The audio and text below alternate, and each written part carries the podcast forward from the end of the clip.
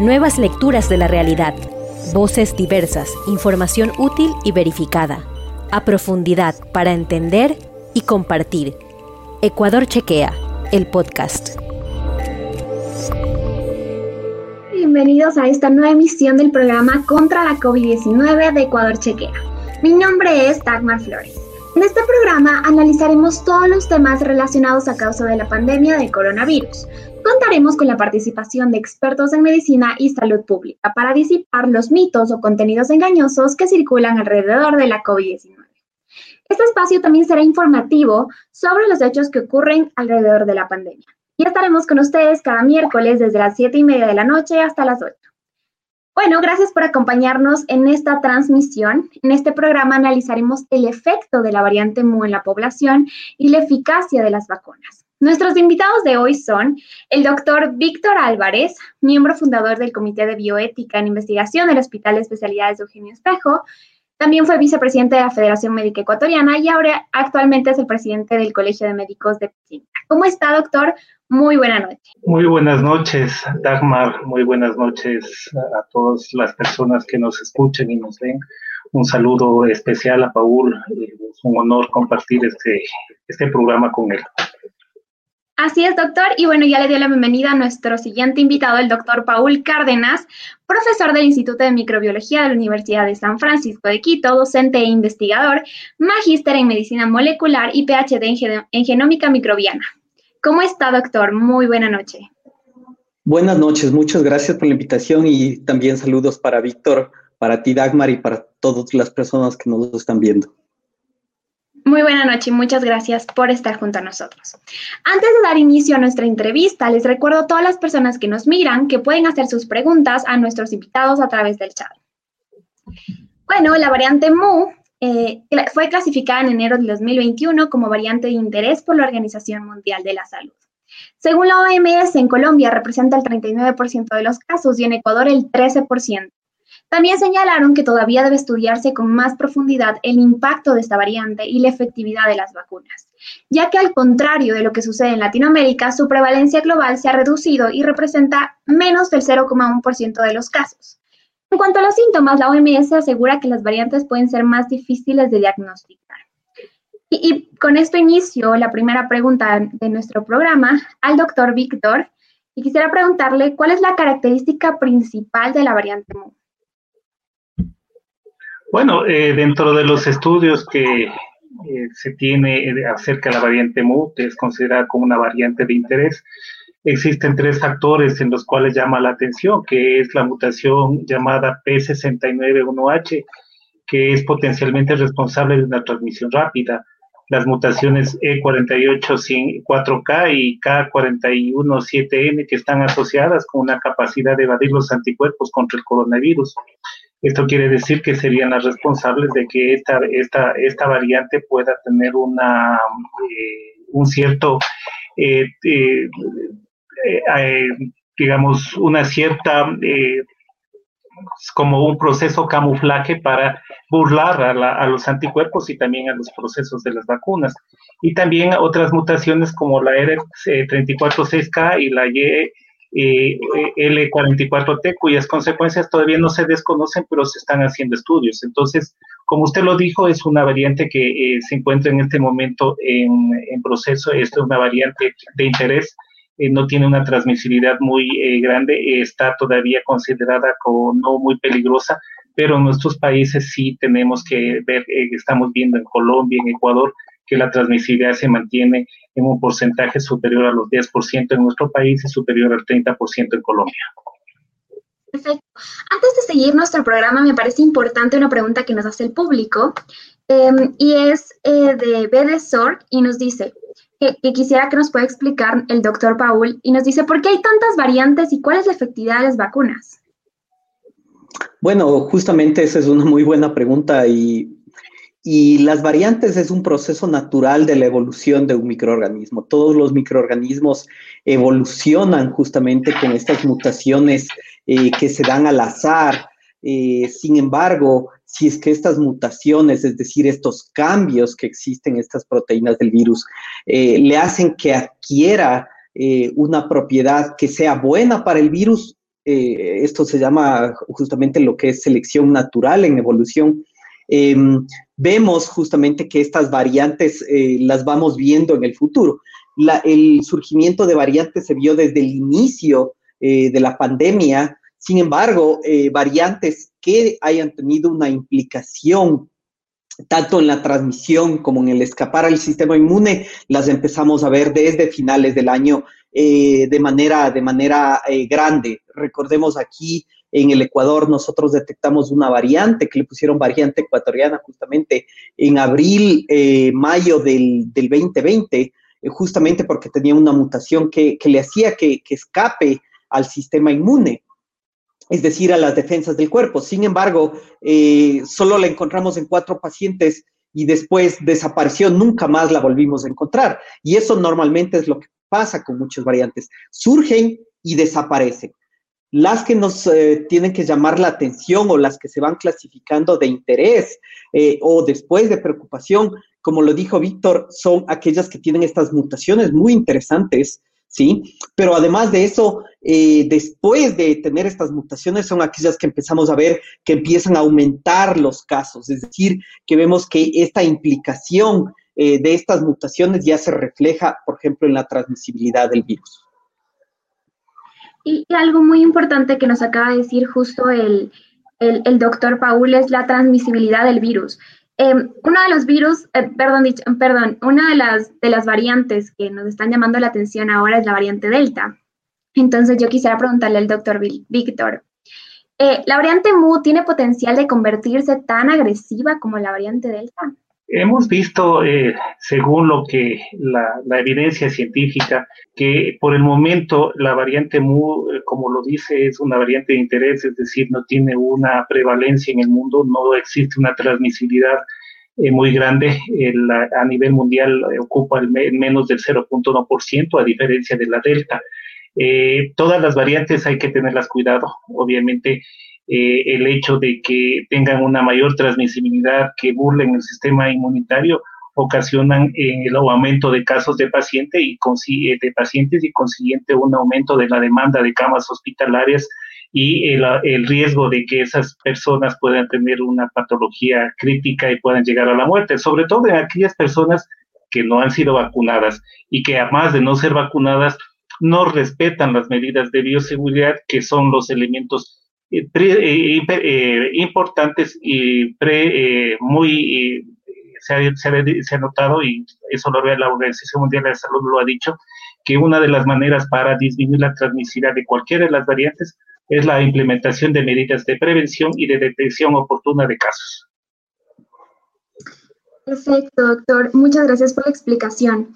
Eh, bueno, justo hablando ya de las vacunas y de la importancia de las vacunas, eh, muchas personas ah, hablan de que las vacunas se, o sea, se puede evadir la inmunidad de la vacuna, eh, varias variantes pueden evadirlas. Y quisiera preguntarle si esto es así, em, y la variante MU, ¿qué tanta probabilidad tiene de esto, doctor Paul? Bueno, los, los estudios eh, realizados con la variante MU son, son bastante preliminares. Justamente un reporte que sacaron unos colegas de Japón em, con los que colaboramos, em, ven que esta variante es una de las que más tiene potencial de escapar al sistema inmune. ¿Qué quiere decir esto? Que puede estar relacionada con reinfecciones en personas que ya tuvieron o justamente en que las vacunas no funcionen tan bien. Pero ojo, no funcionen también para evitar que uno se contagie y pueda contagiar. No para eh, evitar, las vacunas siguen funcionando muy bien para evitar enfermedades graves y hospitalización. Sin embargo, eh, estos estudios son, son bastante preliminares. Actualmente, eh, uno de nuestros proyectos eh, está haciendo este análisis para ver qué tan probable es que esta variante escape al sistema inmune. ya en la población ecuatoriana hemos cogido muestras de personas que se han infectado con la variante MUY y estamos analizando en conjunto con este grupo de Japón que, es nuestros colegas y con otro grupo de Australia también que, que trabajamos en conjunto. No sabemos mucho eh, todavía de los resultados, son, son bastante preliminares. Eh, sin embargo, eh, es importante tomar en cuenta que muchas veces las variantes que, que se hacen más populares son aquellas que tienen mayor transmisión, más que aquellas que escapan al sistema inmune.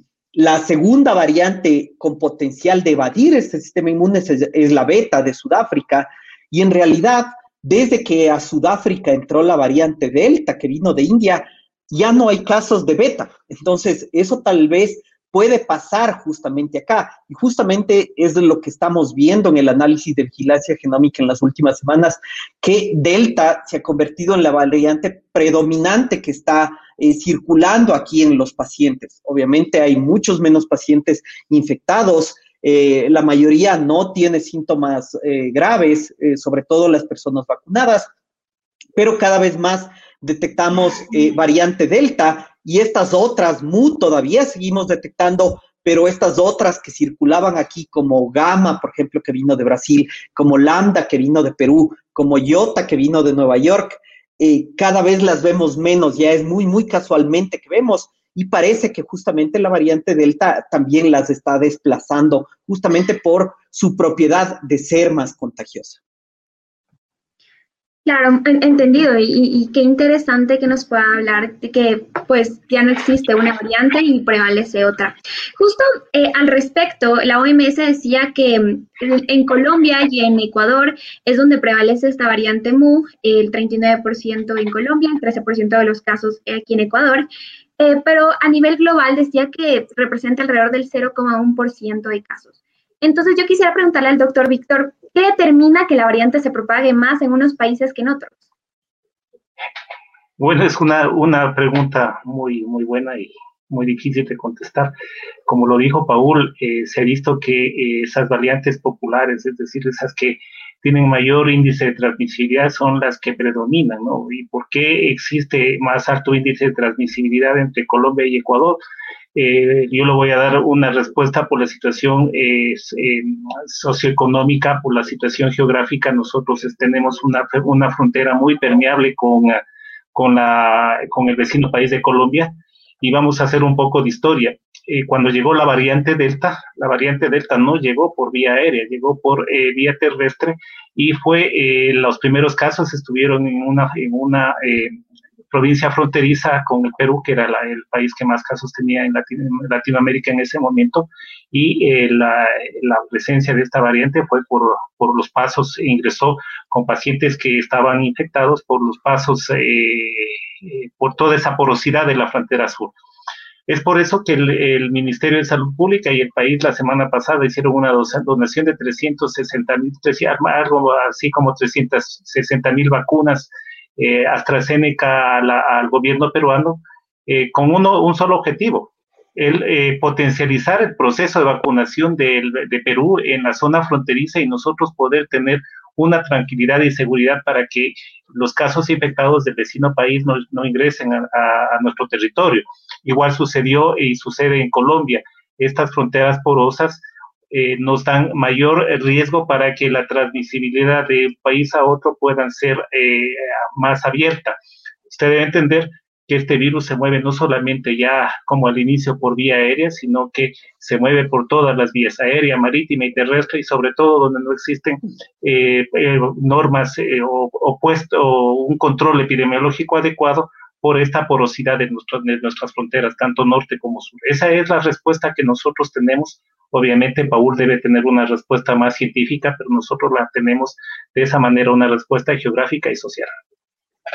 Perfecto, y bueno, ¿qué tal si el doctor Paul nos, nos da esa respuesta que el doctor Víctor nos eh, sí, justamente eh, es, es, bastante interesante que eh, la mayoría de variantes de interés y, o preocupación que han entrado al país han sido por nuestras fronteras terrestres. Recordemos, Gamma fue detectada por primera vez en Loja, Delta en el Oro, Mu en el Carchi, eh, y, las siguientes provincias, obviamente, también fronterizas amazónicas, son aquellas que se supone que no, que no estaban abiertas nuestras fronteras terrestres, pero a pesar de eso se vieron justamente la transmisión de estas variantes. Justamente es por la permeabilidad que había en, esta inmigración eh, irregular a través de nuestras fronteras. Y eso es muy, muy importante tomar en cuenta, en que nosotros no podemos eh, pensar que estamos en una burbuja, eh, que, que, no tenemos contacto con otros países, especialmente con nuestros vecinos. Y justamente las personas que llegan por vía aérea generalmente están más controladas, tienen un PCR eh, negativo o una prueba de antígeno reciente negativo, entonces es mucho más fácil vigilarlas que aquellas que vienen por, por la frontera terrestre. Eh, justamente nosotros encontramos los primeros casos de esta variante en eh, los primeros días de mayo. no llamó la atención, obviamente en ese punto no era una variante de interés o de preocupación, más bien se la caracterizaba como un familiar cercano de la variante beta de Sudáfrica y tenía muchas mutaciones y por eso nos llamó la atención y empezamos a reportarla nosotros al Ministerio de Salud. Eh, sin embargo, eh, y es cierto que esta variante no llega al 1% de todas aquellas que han sido reportadas a nivel mundial, pero sí es importante tomar en cuenta que tal vez Latinoamérica y África somos aquellos que menos vigilancia genómica hacemos. Entonces, eh, nosotros, por ejemplo, en Ecuador, justamente eh, gracias al análisis genómico que hemos hecho en la Universidad de San Francisco desde el inicio de la pandemia, después de unos meses se sumió la Universidad de Espíritu Santo, hace unos meses también ya se sumó el, INSPI a hacer este secuenciamiento. Hemos llegado a secuenciar 2.000 casos de, de, esta, de genomas completos de este virus circulando aquí, comparando con eh, Reino Unido, que acaba de, cumplir su meta de 2 millones secuenciados. Entonces, tal vez esta diferencia justamente en porcentajes, que no es tan importante esta variante MU, justamente da también pie por el bajo nivel de, de detección y de análisis que hacemos. Y justamente para nosotros era muy, muy importante tratar de liberarnos del peso político de que implica em, identificar una nueva variante que puede ser de interés o preocupación, porque por eso nos reunimos investigadores de toda Latinoamérica para hacer un informe conjunto y tratar de hacer un poco de presión para que se le eh, denomine una variante de interés. Y justamente cuando la OMS hace unas semanas eh, le dio un nombre y se le puso variante de interés, es que la mayoría de nuestros gobiernos la está tomando en cuenta. Recordemos, desde que la detectamos y decimos esto hay que tomar en cuenta, hay que ponerle un ojo, muchas veces no nos hacen caso, excepto cuando la OMS o la OPS dicen eh, que se la toma en cuenta. Entonces es bastante interesante esta cuestión geopolítica también que tenemos y, obviamente es un logro que ah, se haya eh, nombrado justamente eh, como una variante de interés para que se la preste atención, nada más. No pensamos que, va a, competir con Delta por montones de otros factores, eh, además de que existen otros factores que, involucran que una variante se haga popular en un sitio, por ejemplo, hay una cosa que se llama el efecto fundador, es decir, si no hay muchos casos, es la primera variante que llega, esa empieza a esparcirse. O otra cosa, por ejemplo, es cuántos eventos de introducción existen. Por ejemplo, en Reino Unido, la variante alfa era la, que se originó ahí, la principal de ahí, la más popular. Sin embargo, se calcula que hubieron 20 mil personas de India que en dos meses viajaron desde India hasta el Reino Unido con eh, COVID. Entonces, e, eso también hicieron que sea más fácil desplazarle esa variante en el Reino Unido. Aquí probablemente es una suma de que hubo muchos eventos de introducción desde Colombia y también que logró competir con las otras variantes que estaban circulando aquí. Qué interesante lo que nos acaba de decir el doctor Paul. Y algo que creo que nos deja muchísimo es que no existe realmente una acción de contención frente a las, a las nuevas variantes que pueden adquirir, que, puede, que pueden aparecer, mejor dicho, al menos aquí en el país. O si existen, quisiera preguntarle al doctor Víctor, ¿cuáles deberían ser esas acciones que se toman eh, respecto a la aparición de una nueva variante, eh, incluso desde el ciudadano, desde la persona de a pie? ¿Qué es lo que se debería hacer eh, desde el Estado incluso y también desde las personas de a pie?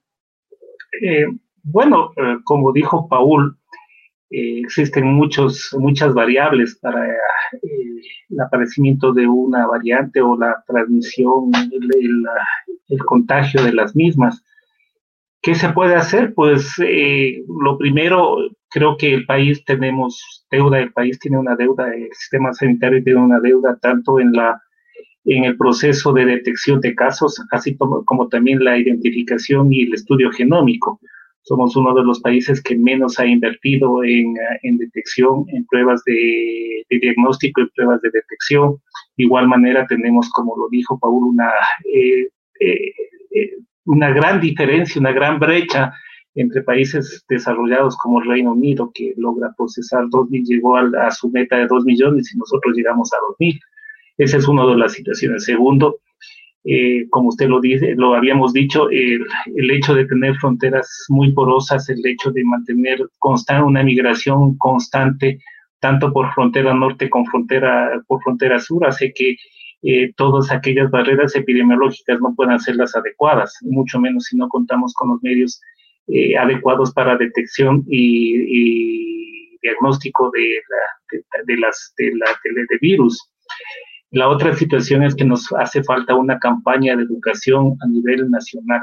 Hemos hecho una campaña de información, pero tenemos una deuda en campaña de información que en este momento es muy importante porque hemos logrado disminuir los casos, hemos logrado llegar a a más del 60% de casos vacunados, pero todavía no tenemos un proceso de educación a la comunidad y lo que estamos viendo son mensajes en los cuales incentivan a la... Eh, al, al relajamiento eh, comunitario. Y eso es lo que podemos hacer. Todas aquellas medidas de relajamiento, de flexibilidad, o todas las flexibilidades, la, la, flexibilidad de las medidas, tienen, que ir acompañadas de una suficiente campaña de educación a la comunidad para que asimile esa flexibilización y mantenga las medidas de bioseguridad, porque ese es uno de los elementos importantes. Cualquiera de las, de las, de las variantes, sin excepción, eh, son susceptibles a los métodos de barrera. Es decir, se puede evitar la transmisibilidad con los métodos de barrera, que son todos aquellos métodos considerados en las medidas de bioseguridad. Perfecto, doctor. Muchas gracias. Eh, les recuerdo a nuestra querida audiencia que Ecuador Chequea está en Twitter, en Instagram y también que visiten nuestro sitio web www.ecuadorchequea.com. A nuestros seguidores que se enlazan recientemente les cuento que estamos conversando sobre la variante MU en el país y la posibilidad también de una tercera dosis. Ecuador avanza en su programa de vacunación, eh, cumpliendo el 98% de personas inmunizadas en Galápagos. Con estas cifras, se piensa que en la administración de una tercera dosis, el presidente Guillermo Lazo, de hecho, aseguró que desde enero del 2022 se empezará a aplicar a todos los ecuatorianos la tercera dosis. Eh, yo aquí quisiera preguntarle al doctor Paul, ¿Qué tiene que tomar en cuenta el gobierno para aplicar la tercera dosis de la vacuna contra la COVID-19? Bueno, como siempre, eh, lo, importante que hay que tomar en cuenta es la evidencia científica. La evidencia científica eh, sobre una tercera dosis es bastante preliminar, sobre todo ha mostrado, obviamente que, claro, poner un refuerzo eh, después de al menos seis meses de haberse puesto la segunda dosis, eh, logra que el sistema inmune reaccione de una manera favorable y probablemente brinde una mayor protección. Sin embargo, no solo hay que ver la reacción eh, de medir anticuerpos en el sistema inmunitario, es decir, ver la parte biológica, sino también ver la parte de salud pública, es decir, eh, qué personas podrían verse beneficiadas justamente de esta tercera dosis. Y eh, la evidencia es, es, es todavía muy, muy preliminar y lo que indica es que las personas de la tercera edad o aquellas con alguna inmunodeficiencia pueden verse eh, beneficiados justamente de esta tercera dosis. Y obviamente pienso que estas personas se debería tomar en cuenta eh, para eh, tener o recibir lo más pronto posible esta tercera dosis. Me refiero a lo más pronto posible en relación a después em, de inmunizar al resto de la población que se necesita justamente inmunizar. Recordemos que aquí llegamos eh, más del 60% de la po población vacunada, eh, eh, casi con dos dosis en muchos cantones. Esta, esta, este porcentaje de vacunación es muy, muy bueno. Además de eso, muchas personas en Ecuador se han contagiado de COVID-19, entonces la suma de vacunación más inmunidad natural han hecho que justamente la transmisión o por lo menos las enfermedades graves bajen justamente a un nivel casi de prepandemia. Sin embargo, hay que recordar que hay todavía gran parte de la población que son los menores de 12 años que no se han vacunado, que lo más probable es que em, no tengan o desarrollen una enfermedad grave. Eh, sin embargo, sí son un punto importante para eh, que, se necesitaría inmunizar para parar lo que es la transmisibilidad del virus. Es decir, eh, deberíamos también tomar en cuenta que antes de pensar en esta tercera dosis, lo que hay que pensar es en vacunar a los niños menores de 12 años y justamente esta semana ha salido evidencia que con un tercio de la dosis de un adulto, es decir, con 10 microgramos eh, de vacuna Pfizer o con dosis completa en vacuna Sinovac, eh, un, niño de 5 a 12 años desarrolla, y con dos dosis, ojo, dos dosis, desarrolla eh, una buena respuesta inmunitaria y protectiva justamente con el virus. Y eh, los efectos adversos no, no hay casi ninguno, es, incluso mucho mejor tolerada que en los adultos. Entonces pienso que antes de pensar en la tercera dosis, pensemos en la primera y segunda dosis de esta población que nos falta. Y de igual manera, de todo lo que hablamos en relación a nuestros vecinos también tienen que estar vacunados. Eh, mucha gente viene eh, por nuestras fronteras terrestres sobre todo, y si es que viene no vacunada, obviamente tenemos riesgo de que eh, se produzcan picos no tan graves como antes, pero sí picos de contagio.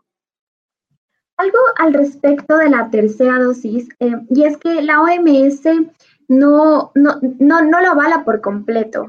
Eh, pero en cambio la CDC, por ejemplo, eh, ya está promoviendo las vacunas de refuerzo en la población de Estados Unidos. Yo quisiera preguntarle por qué pasa eso, doctor Víctor.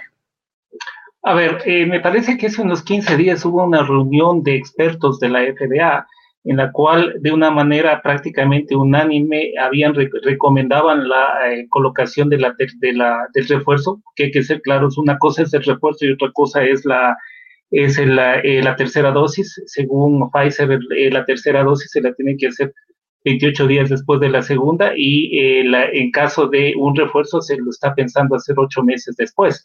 Entonces la FDA recomienda que los, las personas mayores de 65 años podrían ser eh, tomadas en cuenta para un refuerzo.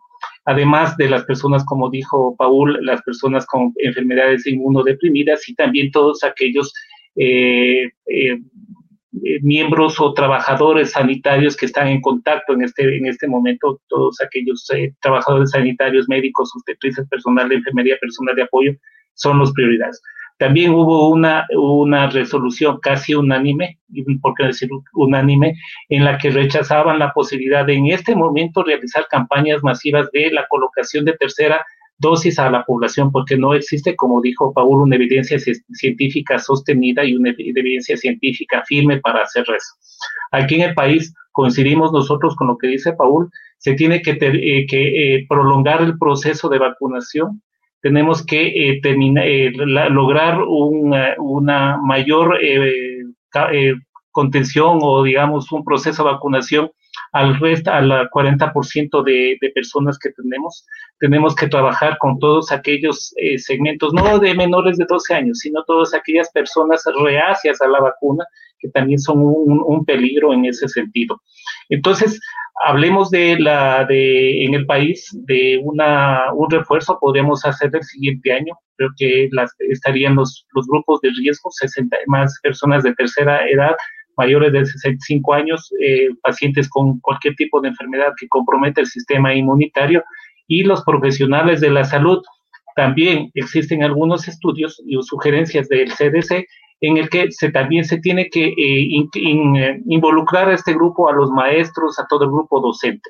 Entonces, creo que eso sería, tenemos que tener una evidencia científica firme y por lo pronto dedicarnos en este momento a eh, vacunar a los niños, a, los adolescentes, a los niños de 5 a 12 años y, ¿por qué no?, también empezar a esperar una evidencia científica para determinar ya un proceso de vacunación a niños de 2 a 5 años. Trabajar en un proceso de educación tratar de convencer o de buscar una manera para que todo este grupo de personas reacias que nos crean problemas en, esta situación puedan eh, consentir o puedan involucrarse en el proceso de vacunación. Aparte del proceso de vacunación, nosotros somos muy eh, insistentes en ese sentido. Necesitamos también una campaña de educación hacia la comunidad para mantener las medidas de bioseguridad hasta que las circunstancias del país lo ameriten y podemos de una manera ordenada ir eh, disminuyendo o, o flexibilizando todas aquellas medidas de bioseguridad que tenemos en este momento. Perfecto, doctor. Y bueno, ya para finalizar, quisiera eh, preguntarle al doctor Paul, pasa muchísimo, incluso ya que estábamos hablando de personas que no quieren vacunarse, que al, al, al, revisar que existen o que ya están saliendo dosis de refuerzo, que se está pensando en una tercera dosis, eh, se dice muchísimo que mm, eh, cuántas dosis más serán suficientes para lograr esa inmunidad em, contra el virus, ¿no? Porque sabemos que las vacunas que se han aprobado son, están aprobadas por emergencia. Entonces, eh, quisiera preguntarle eso, ¿cuántas dosis más serán suficientes? Bueno, em, en realidad Pfizer ya ha sido aprobado como, ya no solo como, eh, no solo tiene una aprobación de emergencia, sino ya eh, puede ser ampliamente distribuido en, justamente por la FDA. Pero claro, para llegar a esto que, que llamamos inmunidad de rebaño, hay que tomar en cuenta varias cosas. Uno, eh, la eficacia de las vacunas. Entonces, no es lo mismo una eficacia eh, de un 60-70% para evitar contagiarnos que una eh, de 60-70% para evitar hospitalización. Entonces, eso también es importante tomar en cuenta. En segundo lugar, hay que tomar en cuenta el virus, es decir, si el virus cambia de una manera más rápida, obviamente va a ser mucho más difícil llegar a esta inmunidad de rebaño. Y además de eso, si es que este virus se vuelve más contagioso, no es lo mismo, se calculaba para las variantes eh, alfa, gamma, eh, que se necesitaba justamente un 75% de la población vacunada para llegar a esta inmunidad de rebaño. Ahora se calcula con Delta, que es mucho más contagiosa, de por lo menos un 95% eh, de la gente vacunada para llegar a esta inmunidad de rebaño. Entonces, es, es, complicado justamente pensar en esto de la inmunidad de rebaño al momento. Sin embargo, también hay que pensar en que eh, no solo en números de dosis, sino qué van a tener las siguientes dosis. Es decir, eh, si nosotros seguimos usando la misma versión del virus original en las vacunas, probablemente lo único que nos sirven es como un refuerzo, como dijo Víctor. Sin embargo, hay que ver, y Pfizer, Moderna eh, y otras farmacéuticas eh, internacionales, y están trabajando en una actualización de la vacuna, es decir, así como la influenza, cada vez nos tenemos que poner cada año una versión diferente por las cepas de influenza que están circulando, igual sería bueno que estas nuevas dosis de refuerzo se den ya con las nuevas versiones del virus también, para justamente eh, protegernos de mejor manera eh, contra la infección de estas nuevas variantes. Y obviamente, mientras más se pare la transmisión, más difícil va a seguir, va a ser que surjan estas nuevas variantes. Entonces,